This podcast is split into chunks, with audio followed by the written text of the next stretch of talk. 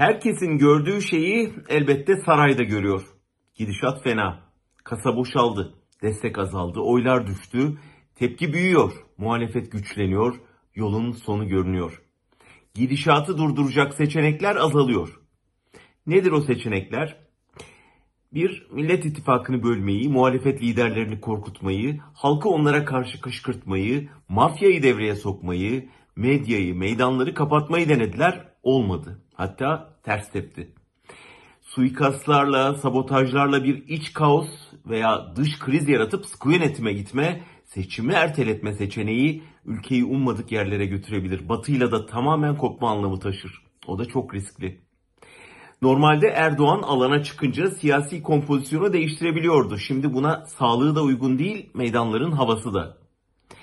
Seçim öncesi hazinenin musluklarını açma seçeneği ise musluktan akacak bir şey kalmayınca çöktü. Görünen o ki AKP için tek kurtuluş seçeneği kalıyor. Sandık sonuçlarıyla oynamak. Ankara'dan gelen haberler şu anda parti içinde özellikle bu konuya kafa yorulduğuna işaret ediyor.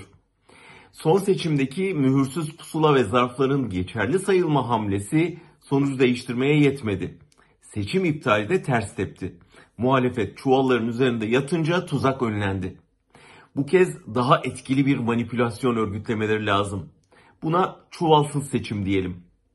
Halen Yüksek Seçim Kurulu'nda Seçim Bilişim Sistemi adlı bir proje yürüyor. Projenin amacı seçim verilerinin güvenli bir şekilde saklanmasını sağlamak. Yazılımı özel bir şirkete hazırlattılar. Bu şirket Türkiye'yi elektronik seçime de hazırlayacak.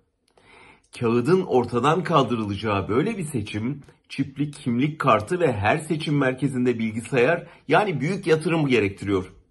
İktidar müdahalesine ve dışarıdan saldırıya çok açık, şeffaflığa hayli kapalı bir sistem. Ama tam da bu yönüyle saray için cazip. Uzmanlar sistemin 2023'e yetişmesine imkansız gözüyle bakıyor ama AKP'nin bu seçeneği zorladığına dair haberler var.